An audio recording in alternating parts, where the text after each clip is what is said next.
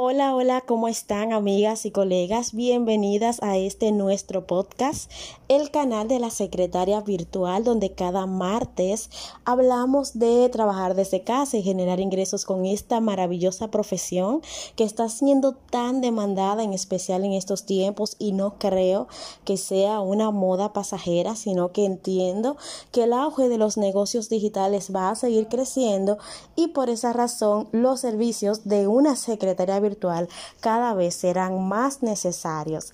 Y en el día de hoy vamos a hablar de este tema tan, pero tan, pero tan importante que es la propuesta y el contrato.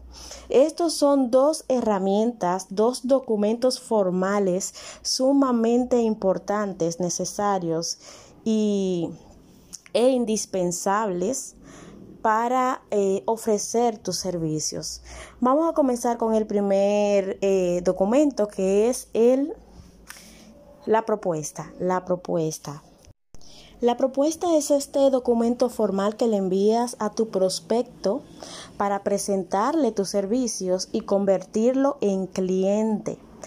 Pero, ¿qué debe contener una propuesta? Yo sé que la mayoría estamos acostumbradas a enviar currículum cuando estamos buscando empleo, pero recuerda que cuando tienes un negocio digital de secretarias virtuales, de secretaria virtual, ya no buscas empleo, sino que buscas cliente. Entonces, ¿qué formato debe tener esta propuesta para que sea atractiva a tu, a tu prospecto? Lo primero que siempre recomiendo es que tú tengas definido tu nicho de mercado porque a partir de allí, si tú conoces bien a tu cliente, entonces vas a poder preparar una propuesta realmente atractiva y con elementos con los cuales ese prospecto se sienta identificado, asociado, le llame la atención, impacte y entonces se sienta sumamente tentado a aceptar esa propuesta y convertirse en tu cliente, que es lo que queremos al final. Una vez tú conoces bien quién es tu nicho de mercado, por ejemplo, vamos a suponer que tú vas a ofrecer tu propuesta para abogados.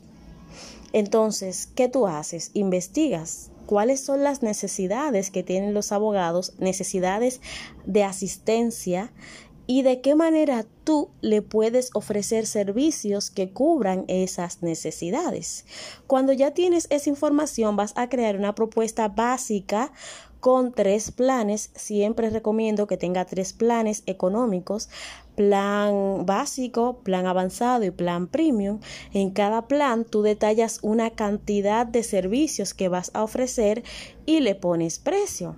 Si no sabes cómo dividir tus planes y cómo poner precio, recuerda que tengo un video gratuito en YouTube eh, correspondiente a un reto que había realizado de 5 días para ganar tus primeros clientes. Entonces, entonces, una vez conoces tu nicho, tu nicho de mercado, cuál es el problema que tiene, cómo tú resuelves ese problema, vamos a darle formato a esa propuesta. Lo primero que debe tener es una portada. Bueno, eh, vale la pena destacar que hay diferentes tipos de propuestas, diferentes modelos y yo te voy a decir la que me ha funcionado a mí y la que le ha funcionado a mis alumnas. lo primero que debe tener es una portada, no debe parecer un currículum porque no es a buscar empleo que vas, vas a presentar tu negocio. Esa propuesta debe verse atractiva, no demasiado colorida, pero sí muy profesional. Y si vas a utilizar colores, que sí los recomiendo, no recomiendo que se haga una propuesta básica en Word, con textos como aburridos ni nada de eso. Pero tampoco recomiendo que se haga una propuesta que parezca una invitación a un cumpleaños de un niño, sino que se vea muy profesional y los colores que vas a utilizar deben ser los colores de tu marca.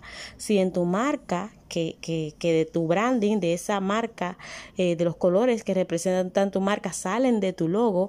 Si tu logo tiene verde y amarillo, por ejemplo, no puedes estar utilizando en tu propuesta rojo y azul y nada de verde y amarillo, porque entonces no representa tu marca.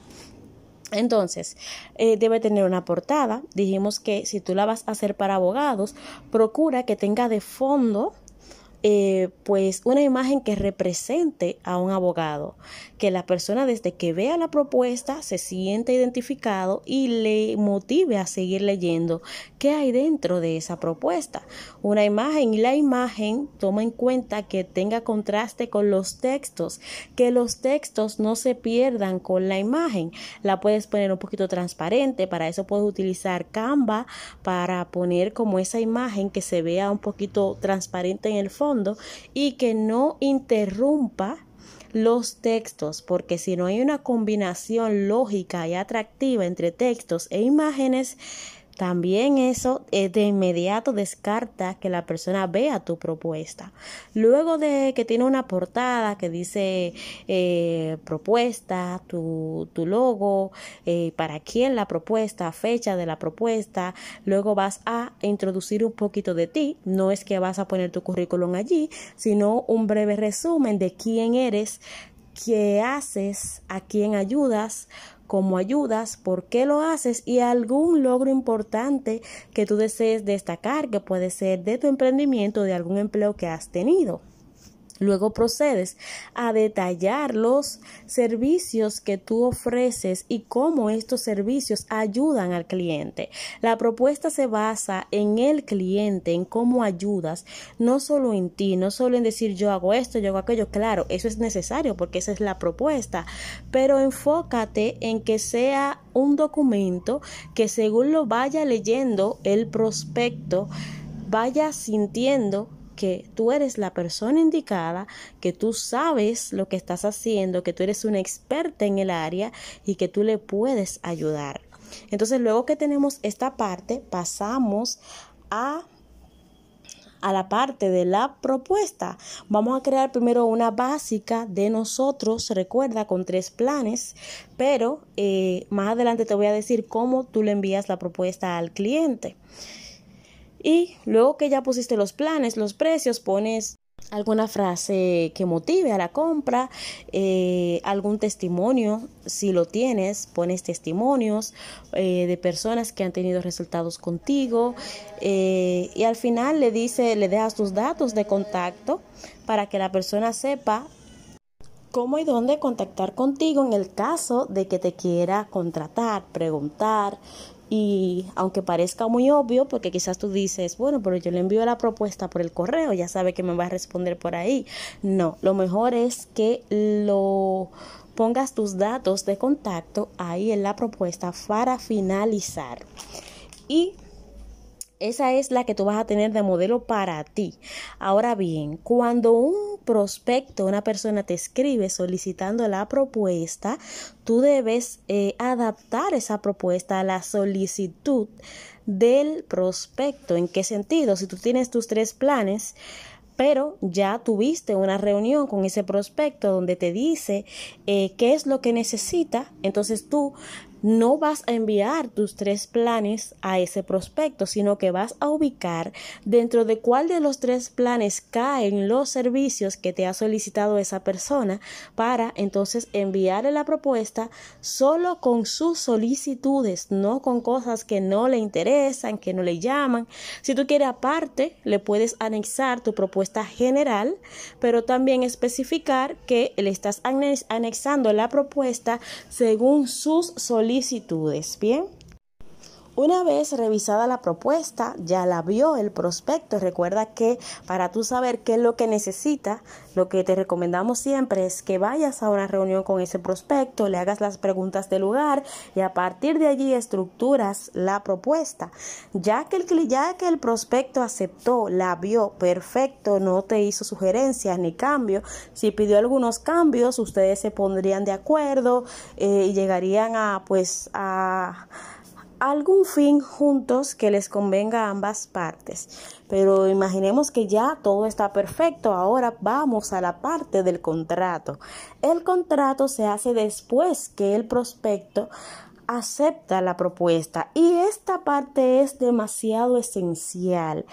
Lamentablemente, muchos emprendedores se saltan lo del contrato porque tienen miedo de que el prospecto sienta que es un nivel de responsabilidad muy alto, eh, se siente inseguro, no lo quiera firmar y no lo contraten, porque muchos están buscando simplemente el dinero desesperados, rápido y con miedo de que, ay, es que si le pongo muchas trabas al prospecto no me van a contratar ustedes no les conviene, no les conviene para nada trabajar con una persona que no quiera firmar un contrato, porque es que si no se quiere comprometer, solo te va a dar dolor de cabeza. Así es que no tengas miedo de ir por el próximo paso, que es este, el contrato.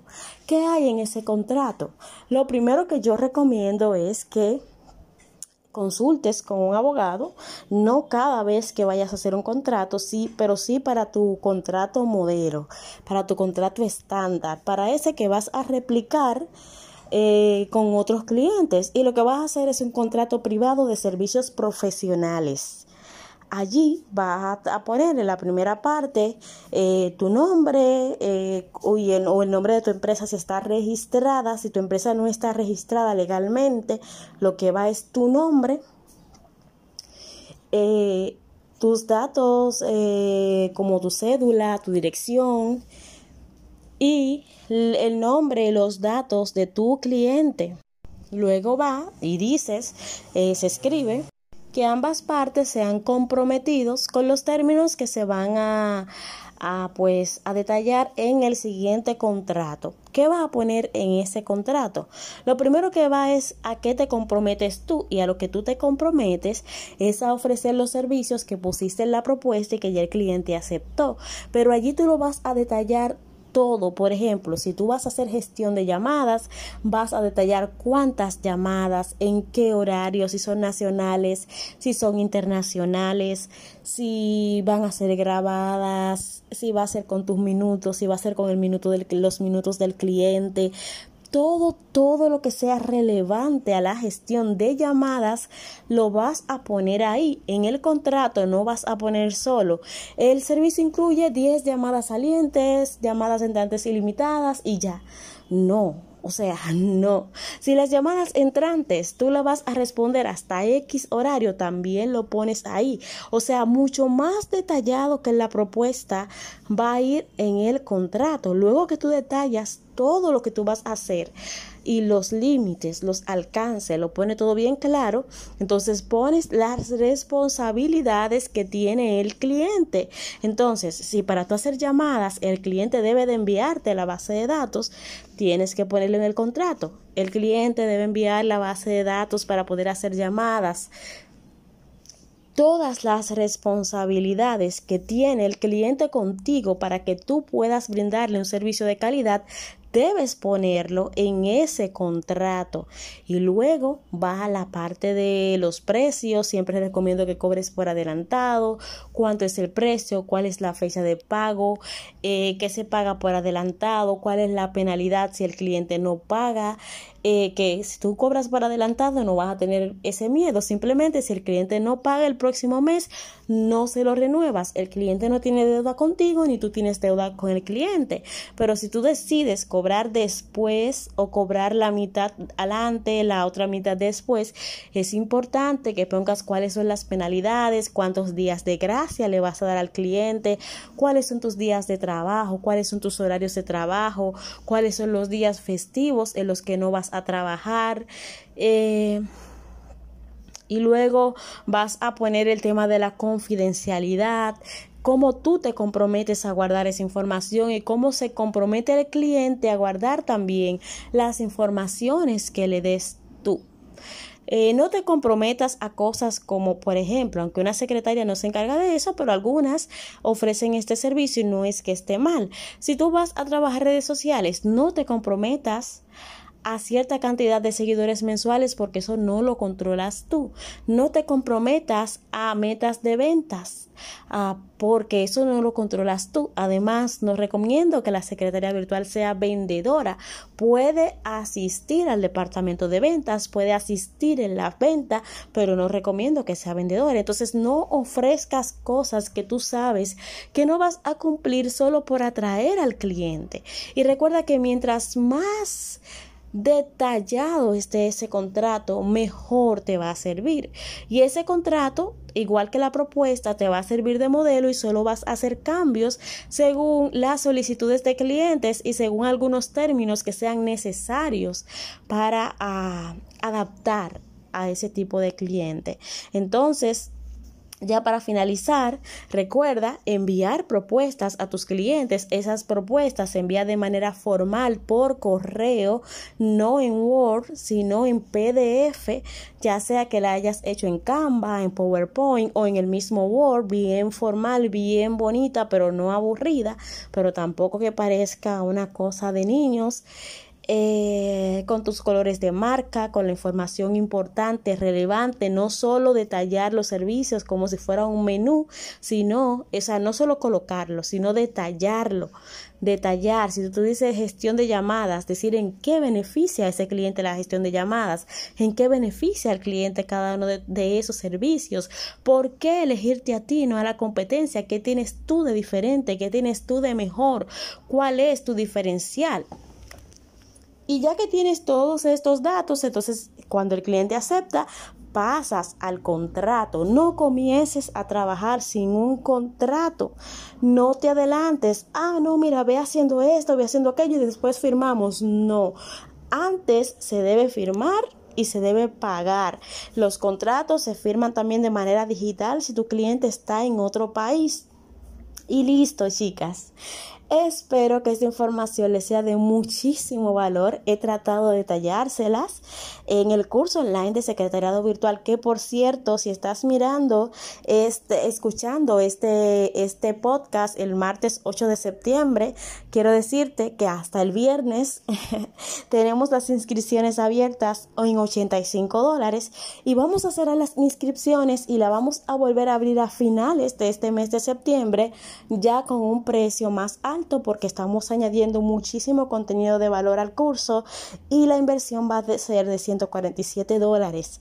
Así es que yo te recomiendo que aproveches ahora para para comprar el curso en 85 dólares y de todas maneras vas a recibir todas las actualizaciones. Síguenos en Instagram, arroba secretarias, rayita abajo, virtuales, rayita abajo, hispanas.